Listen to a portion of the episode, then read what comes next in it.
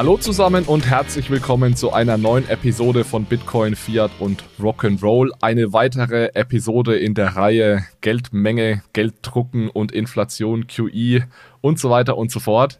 Es ging alles los mit der Episode 199, in der ich behauptet habe, dass Gelddrucken nicht zur Inflation führt. Das hat zu vielen Rückmeldungen geführt und wir sind jetzt gerade dabei, diese Rückmeldungen, die wirklich sehr berechtigt sind und auch sehr spannend sind, einmal abzuarbeiten. Wir hatten in der Episode 204 ein Gespräch mit Manuel und mir, wo wir darüber gesprochen haben, führt denn QE, also dieses Gelddrucken ist ja im Endeffekt das QE, das Quantitative Easing, führt das zu einer Vermögenspreisinflation, weil ganz viele Rückmeldungen kamen und sagen, hey Alex, das stimmt nicht, wenn du sagst, QE führt nicht zu einer Vermögenspreisinflation. Das haben wir da ein Stück weit richtig richtig gestellt, denn das war nicht das, was ich versucht habe zu sagen. Also wer interessiert ist am Zusammenhang Gelddrucken und Vermögenspreise, der hört sich gerne nochmal Episode 204 an. Heute gehen wir auf einen weiteren Kommentar ein, der mehrmals gekommen ist, und zwar die Aussage, Alex, dieses Argument, dass Geldmenge nicht zur Inflation führt, das ist doch ein Pseudo-Argument, weil du sprichst ja nur über die Geldmenge im Null, das heißt die Zentralbankgeldmenge. Aber was doch im Endeffekt passiert, ist doch, dass Banken Geld drucken, basierend auf der expansiven Geldpolitik und das führt sehr wohl zur Inflation. Manuel ist wieder hier heute und Manuel, genau das ist heute unser Fokus. Ja, hallo, ich freue mich wieder dabei zu sein und ich glaube, das ist wirklich schön, weil wir haben in der 199. Episode wirklich uns erstmal nur M angeguckt, also komplett aggregierte Geldmenge. Ja, dann haben wir uns fokussiert auf M0, also die Zentralbankgeldmenge, die ja Teil der Gesamtgeldmenge ist. Und heute schauen wir uns eben den Rest an, also insbesondere eben die Geldmenge, die von den Banken erzeugt. So ist es. Und ich finde dieses Argument auch total fair zu sagen, Alex, du hast da einen sehr beschränkten Blick, wenn du sagst, dass QE nicht zu Inflation, Vermögenspreis oder auch Verbraucherpreisinflation führt, weil was doch am Ende passiert, ist, dass Zentralbanken diese Assets kaufen und dadurch insgesamt expansive Geldpolitik passiert, die Zinsen sinken und Banken basierend auf diesen niedrigeren Zinsen dann Kredite schöpfen. Das heißt, eigentlich müssen wir uns doch die weitere Geldmenge ansehen, nämlich M1, 2, 3, wie auch immer, und müssen uns überlegen, führt denn diese Geldschöpfung nicht zur Inflation? Und inwieweit hat da wirklich Geldschöpfung Inflationsauswirkungen oder andere Dinge? Und das ist, wie gesagt, ein, ein fairer Punkt. Ich habe trotzdem ein paar Abers, die ich gerne mit euch teilen würde. Das erste Aber ist folgendes, diese Idee, dass also Zentralbank äh, Geldmenge erhöht und äh, dann dadurch auch mehr Kredite vergeben werden. Das hat im letzten Jahrzehnt so nicht funktioniert, zumindest kaum. Das heißt, Banken waren extrem zurückhaltend in der äh, Kreditschöpfung, trotz der eben doch sehr negativen Zinsen. Und ich glaube, das ist auch nochmal ein wichtiger Punkt, insbesondere wenn man auf die unterschiedlichen, äh, wie soll ich sagen, Geldsystemtheorien und auch äh, die Theorien schaut, wie Banken agieren und funktionieren. Wir hatten da ja mal, wann war das, im Frühjahr letzten Jahres, glaube ich, diesen Vierteiler zum Geldsystem aufgenommen, wo wir auch nochmal drauf geguckt haben. Es gibt ja diese Intermediärstheorie, dass also die Banken letztlich das Geld benutzen, was sie bekommen. Wird auch gar nicht unterschieden, ob das jetzt Zentralbankgeld oder Geschäftsbankengeld ist. Ja, die nehmen das Geld ein und verleihen das weiter. Das müssten die Banken ja dann in dem Fall oder hätten sie tun müssen, ne? das Geld von der Zentralbank nehmen und weiterverleihen. Ist so nicht passiert, weil die Theorie ja so auch nicht zutrifft. Und die zweite ist dieser Geldschöpfungsmultiplikator. Da gab es auch viele, viele Grafiken im Internet, dass man sagt, oh Gott, der Geldschöpfungsmultiplikator ist eingebrochen. Ja, das stimmt, aber der hat halt auch seine, äh, nicht diese, wie soll ich sagen, man interpretiert zu viel in rein und er hat nicht diese Auswirkungen, die man äh, sich vorstellt. Denn äh, das würde ja bedeuten, dass die Geschäftsbanken dann dadurch, dass sie mehr Reserven haben, auch mehr Kredite aufmultiplizieren können mhm. und dies auch äh, tun werden. Und das ist eben so auch nicht passiert. Denn die Reservenmenge, die ist jetzt nicht eine bindende Restriktion für die äh, Kreditschöpfung. Genau. Da kommen wir auch sicher später nochmal dazu, weil das steckt auch genau hinter dieser Quantity Theory of Money. M mal V ist gleich P mal Y. Da steckt auch diese Idee dahinter, dass Banken immer, wenn sie mehr Reserven bekommen, auch direkt mehr Kredite vergeben. Und das ist aber nicht passiert in den letzten zehn Jahren. Und meiner Meinung nach ist es auch völlig logisch, dass es nicht passiert, weil diesen, diesen Zusammenhang, den gibt's gar nicht. Also nochmal, mein erstes Aber war der Punkt, QE hat nicht dazu geführt, dass jetzt Banken unendlich viele Kredite vergeben haben und deswegen hatten wir hier so starke Preiseffekte. Das ist empirisch in den letzten zehn Jahren einfach nicht passiert. Mein zweites Aber ist, und ich habe das jetzt teilweise schon in meiner Argumentation benutzt, das Argument oder der Hauptgrund, warum ich diese Episode 199 aufgenommen habe, war ja, dass so allgemeine Credo, vor allem in der Krypto-Community und in Krypto-Twitter, diese Vorstellung ist, dass die Zentralbank in irgendeiner Art und Weise Geld in den Markt pumpt. Ja, ihr kennt ja dieses Meme, Money, Money Printer goes brr und dass, dass dieses zusätzliche Geld dann irgendwie dazu führt, dass Vermögenspreise oder Verbraucherpreise äh, steigen. Und das ist eben nicht so. Und ich glaube, wenn wir darüber reden, dass ja das Geld dann eigentlich von den Banken geschaffen wird, da sind wir schon einen Schritt weiter, weil genau darum geht es jetzt erstmal zu sagen, nicht die Zentralbank pumpt Geld in den Markt, sondern wie Manuel gerade gesagt hat, die Zentralbank pumpt Geld auf Konten von Banken und da liegt das Geld erstmal. Und die Frage ist jetzt, was hat die höhere Reservehaltung von Banken, welche Auswirkungen hat die auf die Realwirtschaft? Und in erster Linie ist es meiner Meinung nach eben so, dass diese höheren Reservehaltungen zu niedrigeren Zinsen führen in der Wirtschaft und basierend auf diesen niedrigeren Zinsen vergeben dann Banken tatsächlich mehr Kredite. Also das will ich auch nicht, nicht in Frage stellen und es passiert jetzt auch immer mehr, dass Banken also anfangen, basierend auf den niedrigen Zinsen, die wir heute haben, immer mehr Kredite vergeben. Und genau darum soll es dann jetzt im Endeffekt heute gehen, Manuel, dass wir sagen, hat denn diese zusätzliche Kreditvergabe von Banken, ist die eigentlich immer und uneingeschränkt inflationstreibend oder muss man da auch nochmal ein Stück weit äh, differenzieren? Ganz genau. Und ich meine, anschließend zu dem, was du gesagt hast, in den letzten Jahrzehnten haben wir ja insbesondere in Deutschland eine starke Häuserpreis äh, Anpassung gesehen. Die Häuserpreise sind stark gestiegen und äh, da liest man ja auch immer mal wieder, naja, da stecken jetzt letztlich die Zentralbanken dahinter. Das haben wir, wie gesagt, ja in der letzten Episode uns schon angeguckt, dass da wahrscheinlich äh, nicht jetzt ein direkter Treiber ist, aber durch die Zinssenkung ist hier natürlich eine ja, steigende Nachfrage nach Krediten wahrscheinlich zu erwarten, die dann eben auch zu steigender Geldschöpfung von den Geschäftsbanken führen, die dann eben sich auch in steigenden Häuserpreisen letztlich darlegen oder niederlegen können. Und diese Zusammenhänge, die schauen wir uns eben genauer an oder möchten wir uns diese Folge genauer anschauen. Insbesondere, dass man hier sicherlich nicht so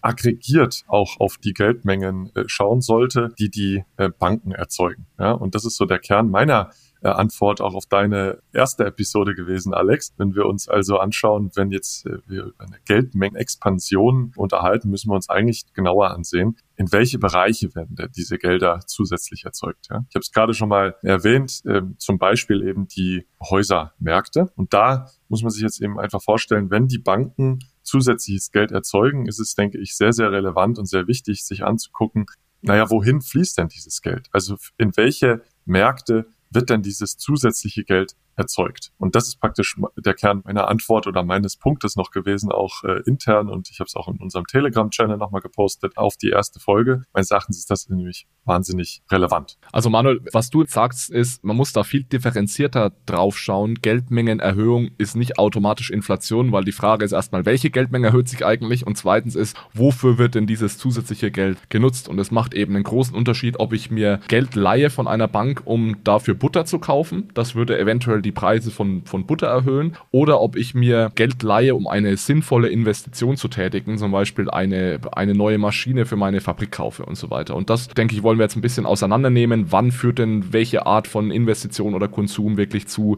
Verbraucherpreis oder eben Vermögenspreisinflation? Genau. Und äh, da kommen wir praktisch zurück auf die ja, sogenannte Quantity Theory of Money, ja, die also sagt, du hast es in der ersten Folge auch schon beschrieben mit dieser Fischer-Gleichung, ne, M mal V gleich PY, das heißt, die Menge an Geld mal der Umlaufgeschwindigkeit, das ist dann letztlich hier die Preisanpassung in der Realwirtschaft. Da bin ich also eben der Meinung A, und das haben wir schon gemacht, M muss erstmal disaggregiert werden. Also wir haben uns jetzt M0, äh, das Zentralbankgeld in der letzten Episode angeguckt. Heute gucken wir uns M1 2, 3 an, was auch immer. Also die Geldmenge, die von den Geschäftsbanken erzeugt wird. Und dann sollte man sich aber eben noch anschauen, die Geldmenge in den jeweiligen äh, Industrien. Und da kann man, denke ich, am besten sich eigentlich einfach die Kredite anschauen, die vergeben werden. Ja, das heißt, wir entfernen uns jetzt ein bisschen von diesem Geld per se, sondern schauen uns an, naja, der Großteil des Geldes, was wir haben, ist eben Kredit, weil der Großteil der Geldmenge eben durch Kreditvergabe vergeben wird. Und dann können wir uns natürlich auch die Kreditforderungen sozusagen anschauen, in welche Bereiche diese Kreditforderungen letztlich vergeben werden. Also Kreditforderungen oder Kredite, die vergeben werden in den Bereich der Vermögenspreise, sage ich mal, also für wo Kredite vergeben werden für ähm, Kapitalmarkttransaktionen, dann Kredite in dem Bereich der Realwirtschaft, wo also Kredite ähm, vergeben werden für die Investitionen in Unternehmen, die äh, zusätzlichen Output generieren wollen, ja, und dann eben aber auch Kredite in Konsum oder für Konsumzwecke, ja, für, für, für Konsumbereiche. Ja. Und diese drei Bereiche, die kann man mal so erstmal High Level unterteilen. Da kann man natürlich noch viel granularer vorgehen, insbesondere in der Realwirtschaft, wo man sich auch einzelne Industrien letztlich angucken könnte.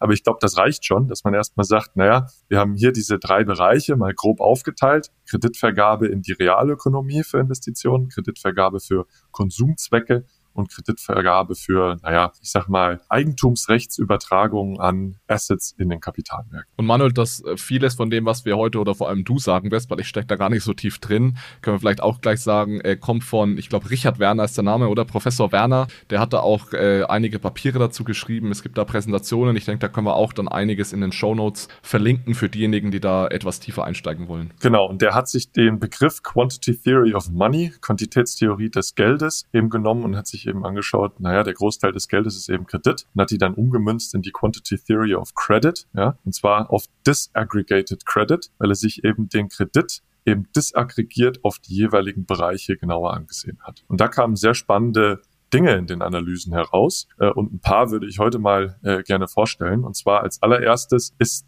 das V ganz interessant in dieser ähm, Gleichung. Ja? Also was hat äh, Professor Werner da gemacht? Der hat M mal V ist gleich PY, das ist die Fischer-Gleichung, einfach aufgeteilt in C, also Kredit, ja, Credit mal V ist P mal Y und hat sich dann eben angeschaut, C äh, äh disaggregiert auf die jeweiligen Bereiche, wie gesagt, realwirtschaftlich, äh, konsumwirtschaftlich und eben auch, äh, ich sage jetzt mal, finanzwirtschaftlich. Ja. Und wenn man diese Disaggregierung vornimmt, hat er schon da, dargelegt, dass das V in der Realwirtschaft gar nicht eingebrochen ist. Also wir haben ja darüber gesprochen, dass das V, die Velocity, also die Geldumlaufgeschwindigkeit, seit Jahrzehnten stark fällt, insbesondere in der Fischer-Gleichung, weil wir da unaggregiert, ähm, also letztlich aggregiert, das M mal V gleich P mal Y haben. Und wenn jetzt M stark steigt, was ja de facto der Fall ist, ja, weil da eben auch die Zentralbankgeldmenge drin ist, aber PY, also die Inflation, nicht in der gleichen Menge steigt, dann muss V, das ist das Residuum in der Gleichung, letztlich natürlich fallen. Und das ist eigentlich so ein Credo in den letzten Jahrzehnten immer gewesen und hat man auch in den letzten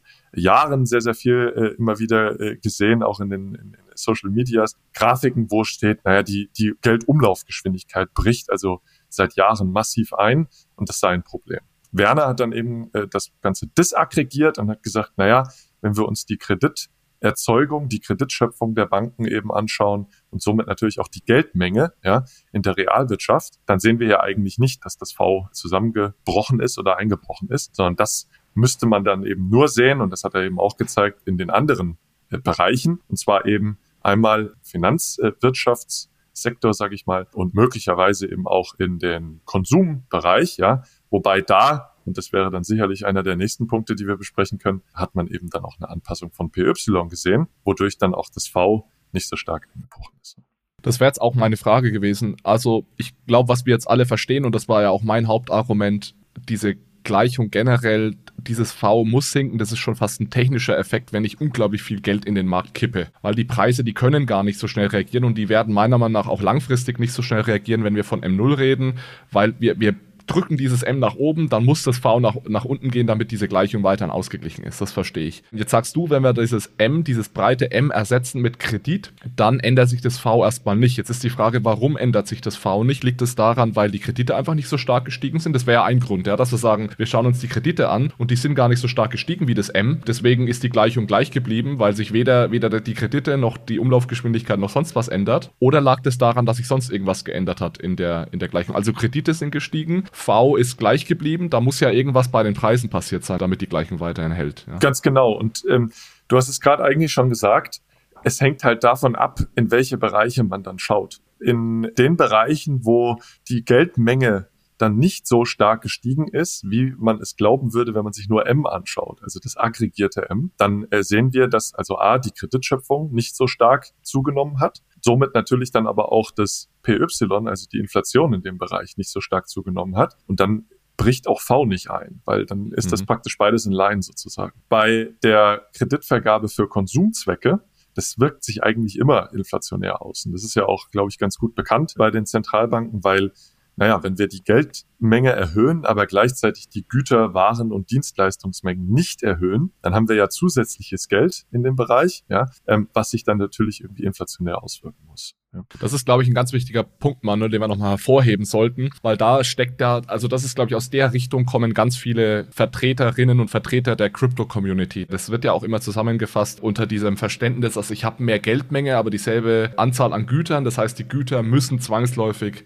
ähm, Preis, teurer ja. werden. Ja. Genau. Und was wir jetzt im Endeffekt sagen ist, das stimmt, aber man muss da extrem differenzieren. Das stimmt nämlich nur, wenn diese erhöhte Geldmenge auch in diese Güter fließt. Und Exakt. das ist eben nicht zwangsläufig der Fall. Ganz genau. Und zwar geht's hier natürlich um den, ich sage jetzt mal, Primärmarkt. Ne? Also immer dann, wenn das Geld neu entsteht, wenn also Kredite vergeben werden. Es kann sich natürlich trotzdem durch mehrere Transaktionen letztlich in den Verbraucherpreisen niederschlagen. Ja?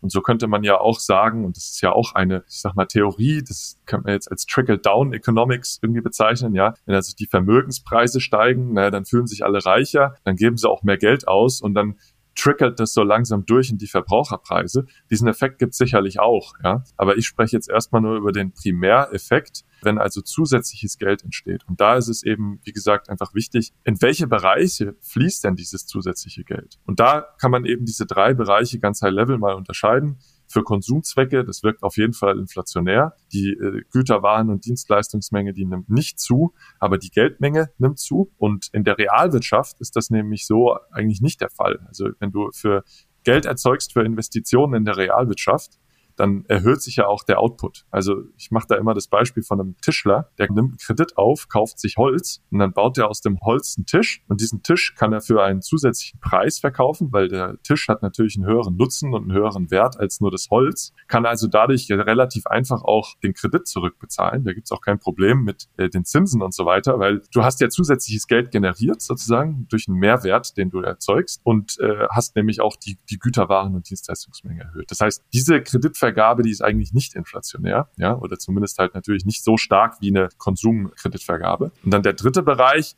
und das ist sicherlich dann am kompliziertesten. Ja, das wären dann eben Kredite für Eigentumsrechtsübertragungen an bestehenden Assets in den Finanzmärkten. Bevor wir da reingehen, Manu, ja. lass mich nochmal auf den Punkt vorher eingehen, weil ich glaube, der ist ganz zentral und auch ganz wichtig für viele unserer Zuhörer, weil eine Sache, die ich auch ganz oft lese, ist ja dieser Cantillon-Effekt, der immer wieder hervorgebracht wird. Und der, der ist, glaube ich, auch so der Kern. Das ist für jeden einfach zu verstehen. Wenn wir mehr Geld haben und dieselbe Menge an Gütern, dann müssen die Güter teurer werden. Und ich glaube, was wir gerade versucht haben zu erklären, ist, dass das so sein kann, aber nicht so sein muss und es nicht zwangsläufig immer so ist. Weil es macht einen ganz großen Unterschied, ob ich dieses zusätzliche Geld dafür nutze, um zu konsumieren, das heißt, um mir Butter oder einen neuen Laptop zu kaufen oder ob ich dieses neue Geld investiere. Und wenn ich es investiere, dann kann ich also tatsächlich neue Werte schaffen mhm. und das führt nicht zwangsläufig zu Inflation. Genau. Das wollte ich einfach nur nochmal darstellen, weil ich glaube, da haben eventuell einige noch einen Knoten im Kopf. Ja, völlig richtig. Und dann gibt es eben noch den dritten Bereich und ähm, naja, da gibt es auch Analysen, die also sagen, gerade vor der Finanzkrise 2008 ist also der Großteil der Kreditvergabe nicht in die Realwirtschaft geflossen und auch nicht für Konsumzwecke vergeben worden, sondern ist eben für, ja, ich nenne es immer Eigentumsrechtsübertragung in den Kapitalmärkten oder eben auch Häusermärkten geflossen. Das heißt, da sind auch keine zusätzlichen Assets erzeugt worden, aber man hat die Geldmenge erhöht. Und das wirkt sich natürlich auch inflationär aus. Ja? Und jetzt können wir das Ganze auch mal greifbar machen, vielleicht in den Häusermärkten. Wenn wir also von einem Kredit ein zusätzliches Haus bauen, das wirkt sich nicht inflationär aus. Wenn wir aber einen Kredit bei einer Bank aufnehmen, wo zusätzliches Geld erzeugt wird und dann ein bestehendes Haus kaufen, na, dann haben wir wieder diesen inflationären Effekt. Ja? Und äh, da gibt's auch Analysen, die also sagen, na ja, Kreditvergabe für Häuserkäufe von bestehenden Häusern, die müssten eigentlich von nur Bausparkassen getätigt werden, weil eine Bausparkasse ist keine Bank, sondern das ist ein echter Intermediär, wie man sich äh, eine Bank vielleicht auch vorstellt. Das heißt, die nehmen erstmal Geld ein und verleihen dann auch genau dieses Geld weiter. Weil sie eben keine Bank sind,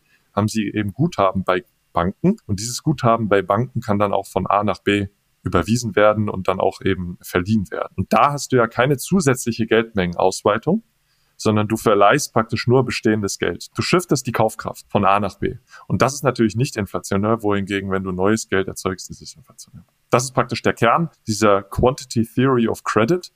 Ganz wichtig, unterschiedliche Bereiche anschauen und dann eben äh, kann man unterschiedlichste Sachen auch erklären, wie zum Beispiel diesen Velocity Decline, den es so möglicherweise in der Realwirtschaft gar nicht gibt und eben aber auch besser die Inflation erklären in den jeweiligen Bereichen Konsumpreisinflation, Assetpreisinflation, immer dann, wenn Geld eben für Eigentumsrechtsübertragung an bestehenden Assets vergeben wird und aber eben auch ähm, naja, wenn die, der Großteil der Kreditschöpfung in die Realwirtschaft fließt, dass da eben eigentlich keine Inflation entstehen sollte. Wunderbar. So, das war jetzt nochmal ein wichtiger Punkt, den wir klarstellen wollten heute. Es hat uns auch noch ein zusätzlicher Kommentar erreicht, beziehungsweise öfters erreicht, den wir hier aufgreifen wollten. Das ist kein allzu großer Punkt, deswegen hängen wir denn hier heute noch mit dran. Das passt auch ganz gut zu dieser Geldmengendiskussion. Vielleicht auch direkt die Anmerkung, wenn ihr jetzt auf diese Episoden, die wir hinten raus zusätzlich noch produziert haben, wenn euch da noch Dinge einfallen, wenn ihr noch Fragen habt, kommentiert gerne auf, auf Twitter oder in unserem Telegram-Channel. Dann, wenn da spannende Fragen dabei sind, ne, greifen wir die hier auch gerne nochmal auf. Eine, ein spannender Kommentar oder eine Frage, die kam, war, was wir im Endeffekt ja jetzt hier sagen, ist, dass die Geldmenge keine beziehungsweise eine sehr kleine Rolle spielt im Zusammenhang mit der Inflation, dass es hauptsächlich zinsgetrieben ist diese ganze Sache. Sowohl Vermögenspreis als auch äh, Verbraucherpreisinflation. Jetzt ist die Frage, wenn die Geldmenge denn kaum eine Rolle spielt, warum sind Zentralbanker so erpicht darauf, die Geldmenge zu steuern? Das war noch. Vielleicht nur ein Punkt. Hier würde ich wieder wie beim äh, letzten Mal einkrätschen, die Geldmenge der Zentralbanken. Ne? also ich glaube, die Geldmenge hat schon Einfluss, aber eben die Geldmenge der Zentralbanken äh, so in dem Umfang nicht. Fair, fair point. Also es ging ja darum zu sagen, die Zentralbank druckt Geld und dieses Geld hat Einfluss auf Inflation und das ist eben, das ist eben nicht der Fall. Und jetzt ist fairerweise die Frage, wenn die Zentralbank eigentlich mit diesem Geld direkt jetzt Inflation nicht beeinflussen kann, warum hat sie denn dann so einen großen Fokus auf das Gelddrucken und die Geldmenge? Und da würde ich sagen, den, den, hat sie nicht, die Zentralbank. Und das ist, glaube ich, ein, ein Fehl, ein Irrglaube, dass Zentralbanken versuchen, Geldmengen zu steuern. Ich verstehe jeden, der diesen Irrglauben hat, weil ganz komischerweise wird das oder wurde das sehr lange von Zentralbanken so kommuniziert, dass Zentralbanken in irgendeiner Art und Weise Geldmengen beeinflussen. Und vor allem und das ist meiner Meinung nach das größte Problem. Die Grundausbildung an vielen Universitäten, durch die ich also auch gegangen bin vor vielen Jahren, hat auch genau das immer proklamiert, dass Geldpolitik so funktioniert, dass Zentralbanken Geldmengen ändern. Und ich habe das damals schon nicht verstanden und hatte mega Probleme in ihr Makroökonomik 1 und 2 zu verstehen, was das eigentlich jetzt alles sein soll, weil das ist einfach nicht so, dass Zentralbanken Geldmengen steuern. Es gibt da ein tolles Paper von dem Ulrich Binzal, der ist Generaldirektor der EZB, der hat es bereits 2004 in einem Papier zusammengefasst, wo er im Endeffekt Endeffekt sagt, diese Idee, dass Zentralbanken Geldmengen steuern, das stimmt nicht. Es gab ganz, ganz wenige Situationen in der Geschichte, sagen wir in den letzten 50 bis 80 Jahren, wo Zentralbanken tatsächlich mal Geldmengen gesteuert haben. In allen anderen, in 99,9 Prozent der Fällen steuern Zentralbanken Zinsen und die Geldmenge ist einfach nur eine Reaktion auf Zinssteuerung.